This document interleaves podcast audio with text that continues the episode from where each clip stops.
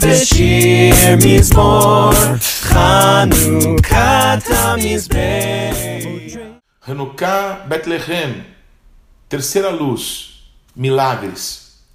A famosa frase de Hanukkah, Nesgadol Hayasham, houve um grande milagre lá, nos lembra a razão pela qual essa celebração se iniciou há mais de 2.150 anos atrás. Alguns não creem em milagres e acham que tudo é consequência das ações dos homens ou do acaso e, portanto, absolutamente justificáveis e compreensíveis lógica e ou cientificamente. Outros acreditam que milagres se dão absolutamente pela vontade de Deus e que não há qualquer participação humana, pois se houvesse não seria milagre. Penso eu que milagres são sempre sobrenaturais. E se são sobrenaturais, é porque ocorrem numa dimensão que está sobre o natural e que há de manifestar-se para ser milagre no natural. Para muitos judeus, imagino, o grande milagre celebrado em Hanukkah foi a família de um sacerdote ter se levantado contra o governo estrangeiro e opressor e ter logrado êxito. Para outros, o fato de um sacerdote ter se inflamado a tal ponto de começar a revolta foi uma ação de Deus um zelo pelo eterno e por sua santidade que poderia vir sobre qualquer um, mas veio justamente sobre aquele que Deus quis usar para promover aquela grande conquista. É sempre assim. Alguns, quando vão comer, agradecem a Deus pelo alimento que está sobre sua mesa. E quem os ouve agradecer pode achar que o alimento apareceu ali, do nada. Outros só comem, não agradecem, entendendo que o alimento está ali porque trabalharam e conquistaram aquele suprimento. As pessoas que oram realmente por gratidão a Deus, não por um rito ou obrigação, mas porque reconhecem que a força, a inteligência, a capacidade de estudar, a porta do trabalho, a sabedoria para exercê-lo, tudo veio de Deus e por isso são gratos.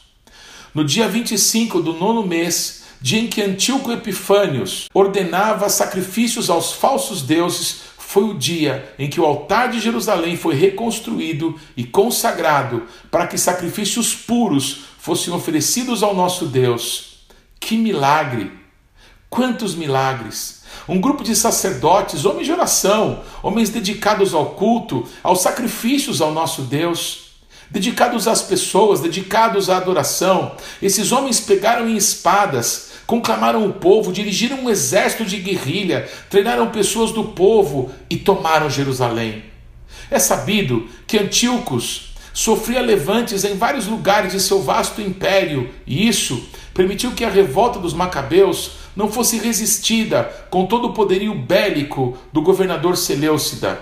Um milagre. A astúcia dos macabeus? Não. Celebramos e celebraremos a bondade do nosso Deus, pois está escrito: no Salmo 115, versículo 16: Os céus são os céus do Senhor, mas a terra deu a ele aos filhos dos homens.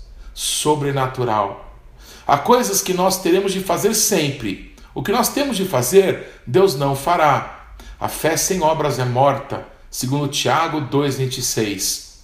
Há coisas, porém, que não podemos fazer, que está além do nosso alcance, que por uma ou outra razão Perdemos a oportunidade de fazer, mas cremos, dependemos, confiamos, invocamos, esperamos nele e então outras pessoas surgem e nos socorrem. O que não imaginávamos acontece, coisas que não conseguimos compreender se manifestam, a ordem natural das coisas se inverte. Milagres.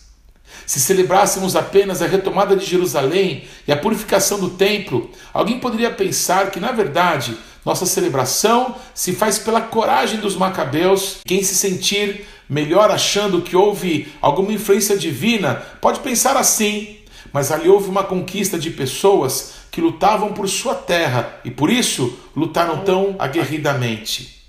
Mas o milagre de Hanukkah que celebramos não foi a conquista dos valentes, mas a multiplicação do azeite da menorá. Foi achado apenas um frasco contendo azeite que poderia deixar a menorá acesa por um dia. E era preciso pelo menos sete dias para que mais azeite fosse produzido, purificado e trazido desde a região da Galiléia para ser usado segundo a ordem do templo em Jerusalém. Os sacerdotes acenderam a menorá com o azeite que acharam. Enquanto isso, um destacamento foi enviado para que mais azeite fosse produzido segundo a ordem estabelecida por Deus para o azeite puro e santo. O milagre foi que a menorá manteve-se acesa por sete dias, até que no oitavo dia, ao entardecer, já se tinha azeite novo e consagrado a Deus para o serviço. Será que erraram na conta e colocaram mais azeite do que podia? Será que essa história é verdade? O que será que ocorreu? Ou você gasta seu tempo pensando nisso e se realmente houve multiplicações de pães e peixes, se realmente todas as manhãs aparecia o maná na porta das pessoas, se realmente Ananias, Misael e Azarias foram lançados na fornalha ardente e saíram de lá sem sequer cheiro de fumaça em suas vestes, ou você crê. E se você crer, também saberá que Deus fez milagres lá, faz milagres hoje, aqui.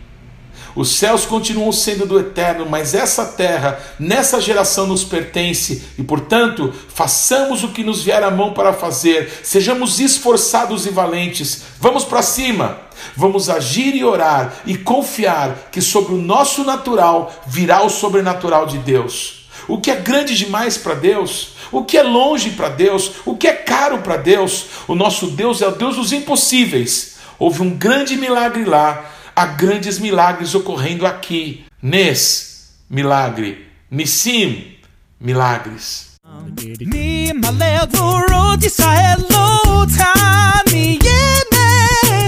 בכל דור יקום הגיבור גואל